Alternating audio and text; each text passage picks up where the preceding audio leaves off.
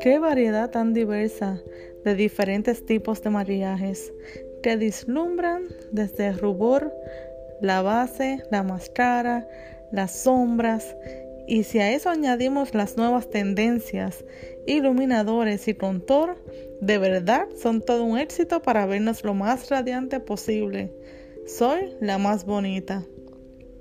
Mirándome al espejo me encuentro bella, lista para una selfie o dos, e impregnar en todas las redes y deslumbrar a todos con mis valiosos productos que hacen maravillas. Soy la más bonita. Las marcas más famosas se hacen cada día más multimillonarios con las ventas de estos productos.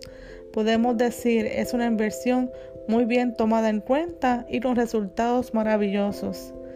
Soy la más bonita. Me cubre los lunares, las pecas, el acné, oh, todo una maravilla hasta que me cambia hasta el contorno de la cara con ciertos truquitos de maquillaje aquí y allá para vernos de revista. Desde el smokey eye a los labios mates o rojos, lista para cualquier revista de belleza. Soy la más bonita. Ya llegó la noche, lista para dormir un día exitoso, pues mi estima super alta de los halagos, de los piropos, de las miradas. Mi maquillaje fue un centro de atención. Soy la más bonita. Cuento una historia infantil de un espejo que hablaba. Y ciertamente cuando nos paramos frente al espejo para quitarnos el maquillaje en exceso usado, es como ciertamente le habláramos al espejo diciéndole, espejito, espejito, tienes la más bonita. Pero es allí donde no hay pestañas postizas, donde ya no está el contorno que te cambia el estilo de la cara, donde las cejas son tal cual, donde el delineador ya desapareció y el lipstick ya borró.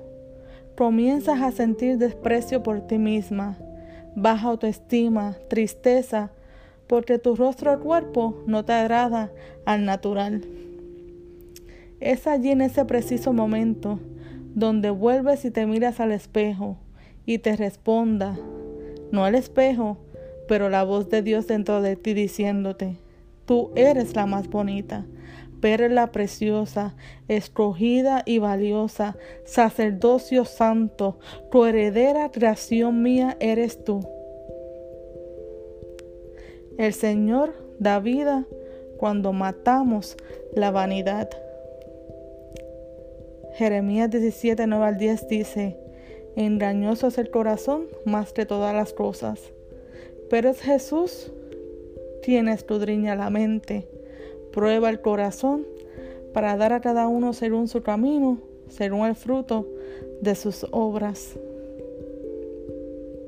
Mujer, te bendigo y recuerda quién somos en Cristo en este planeta que Dios ha creado para nosotros disfrutar. Esta quien le habló fue su amiga y compañera del Café Lisset. Les invito a suscribirse por www.coffeematesnetwork.com. También los invito a mis redes sociales como Coffee Network Official, ya sea en Instagram, YouTube, Twitter, Facebook y mucho más. Y ahora estamos en TikTok.